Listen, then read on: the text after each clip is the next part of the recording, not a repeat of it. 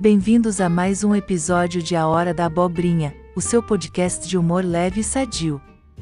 Aqui combatemos o mau humor e a névoa cinzenta que paira sobre o planeta. Pratique e divulgue a nossa hashtag, mais humor menos rancor, do seu podcast, A Hora da Abobrinha. Eu sou Nancy Star, a host deste podcast, sob a direção do criador, produtor e editor, Rui Schneider. E vamos ao episódio desta semana.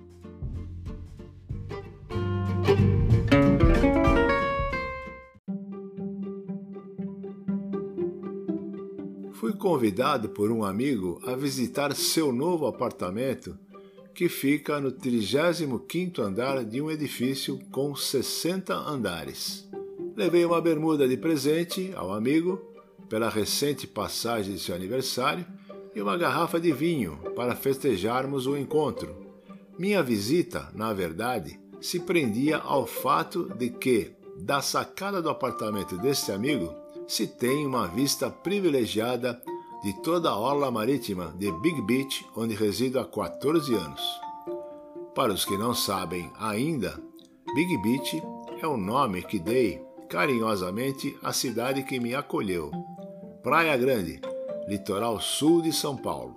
Dirão os chatos de plantão: o correto não seria Long Beach? Eu, pacientemente, respondo dizendo que Long Beach é aquela prainha metida à besta dos Estados Unidos. Aqui é Big Beach, com sua paisagem turística inconfundível, ciclovia de 18 quilômetros, indo do Canto do Forte até Solemar, onde termina o município ciclovia cercada por palmeiras e coqueiros, grama verdejante, bancos nos jardins, iluminação e câmeras de segurança por toda a orla, quiosques customizados ao ambiente praiano, com requitados restaurantes e música ao vivo. E se não bastasse tudo isso, ao fundo, a beleza da natureza, tendo o mar como principal componente. Isto é Big Beach. Espero não repetir mais.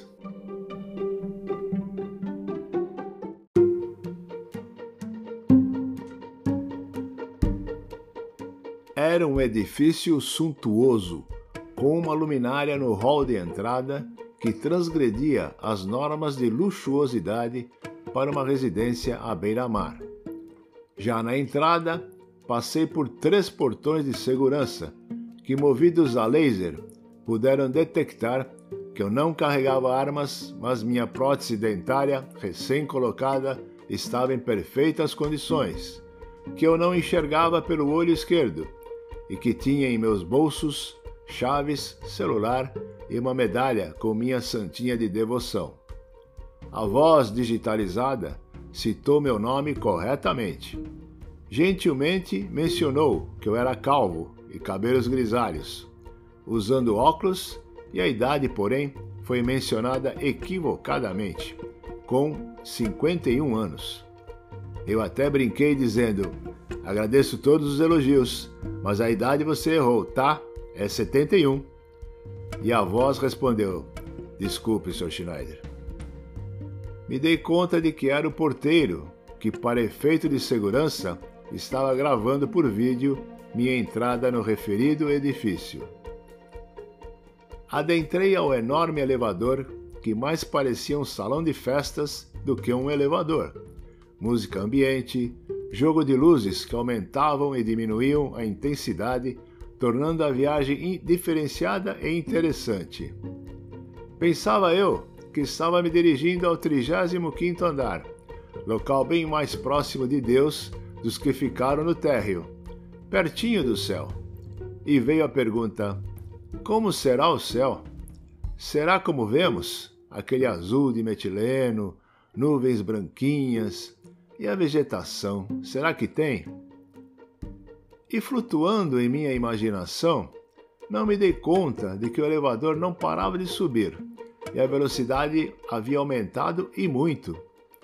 O marcador de andares não marcava mais nada e comecei a me preocupar, pois já era para ter chegado no 35º andar. E agora? Não tinha como parar o elevador nem pedir ajuda, pois o interfone estava sem sinal.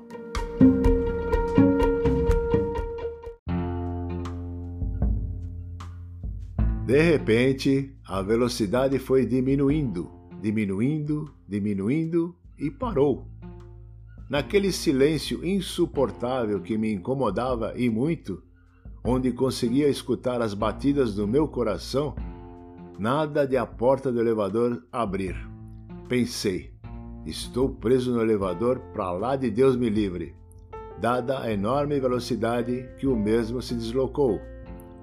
Não mais que de repente, a porta se abre, lentamente, e eu, com aquela curiosidade feminina, atravessei a porta como alguém que estava preso num cativeiro e acabara de ser libertado.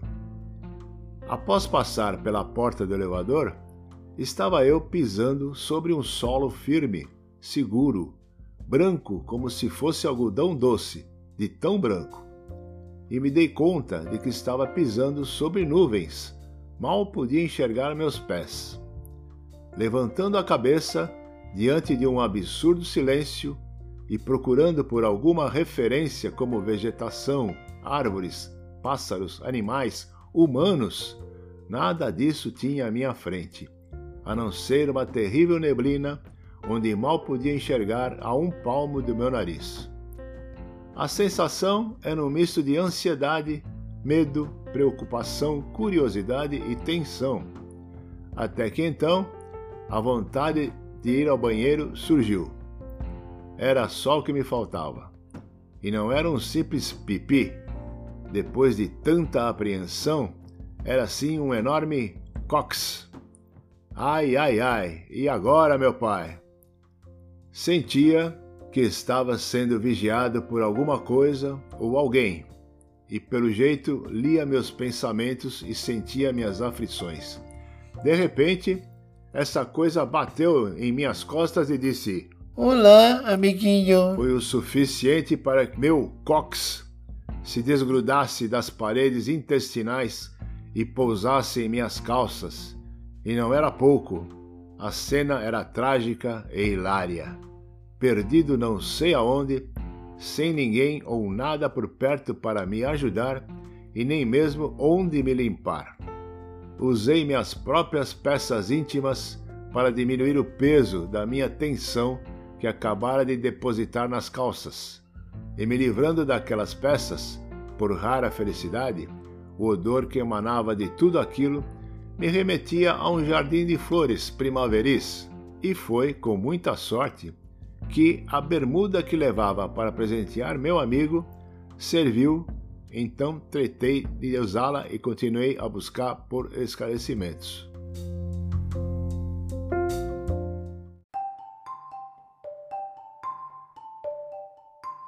Foi quando pude ver com meus olhos o que vocês devem estar se perguntando até agora: o que bateu em minhas costas?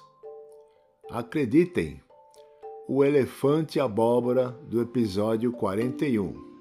O Jumbo, primo do Dumbo, aquele mesmo que me levou ao velório do Capitão Gancho. Trata-se de uma curiosa e interessante história, portanto, ao término deste episódio, retornem ao episódio 41 para se deleitar um pouco mais ouvindo sobre como tudo aconteceu e originou o velório do Capitão Gancho. Voltando a este episódio, eu disse ao meu amiguinho de história: Jumbo, o que você está fazendo aqui? E onde nós estamos? Essas duas perguntinhas eu não posso responder. Ah, fala a verdade. Por acaso eu morri? Oh, amiguinho, que raio de um bandista você é que não sabe que a gente não morre? Só o corpo é que fica nas caixinhas. Nossa jornada continua para onde fomos. Talvez um novo hospício, ou como você mesmo fala, um novo manicômio. Ah, para com isso, vai. Onde é que nós estamos? Conta aí. Nesse instante, a neblina foi se dissipando e comecei a visualizar melhor onde nós encontrávamos. Era um lugar plano, piso de grama verde reluzente, árvores lindas, repletas de flores coloridas e frutos. Pássaros e borboletas passavam em voos rasantes, como que dando boas-vindas a mim e ao Jumbo.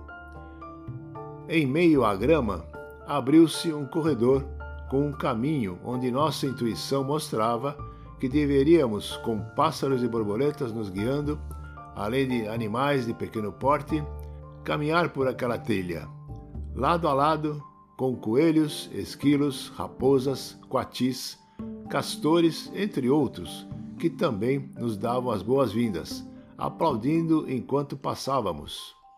Ao fundo dessa trilha, pudemos visualizar uma enorme moradia de madeira, flores nas janelas, tapete vermelho na entrada da porta, com a chaminé exalando fumaça branca, mostrando que ali estaria alguém que pudesse nos esclarecer onde estávamos e por que ali estávamos.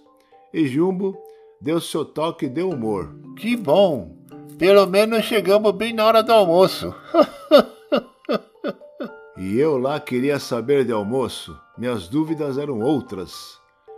Ao chegar na porta de madeira que daria acesso à casa, olhei para trás e pude sentir o alto grau de alegria e satisfação de todos aqueles bichinhos que nos recepcionaram e acompanharam por todo o caminho até chegarmos onde chegamos. Batemos a porta e nada. Batemos novamente com mais força e nada. Até que Jumbo, com sua delicadeza animal, meteu a pata na porta e me empurrou para dentro com tanta força que dei duas cambalhotas, bati em alguma coisa, fiquei super atordoado, visão escurecida e desmaiei.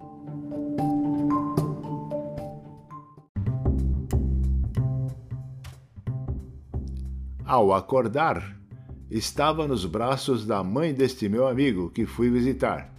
Ele, por sua vez, media minha pressão e o pai dele ria como ninguém. Estava eu no 35 andar, dentro do apartamento do meu amigo, estatelado no chão, depois de levar um tombo fenomenal ao tropeçar no tapete da porta de entrada. A mãe procurava me reanimar. O amigo mostrava que a pressão estava ótima e o pai dele, segurando a barriga de tanto rir, dizia: Vai sobrar cerveja, pois teu amigo já chegou calibrado. Essa história nos leva a acreditar que a mente humana é capaz de nos levar às alturas do bem e pode nos derrubar ao fundo do poço. Procuremos manter pensamentos positivos diante de qualquer situação se a situação for boa, curtam à vontade. E se for ruim, tire lá as lições necessárias a um maior aprendizado.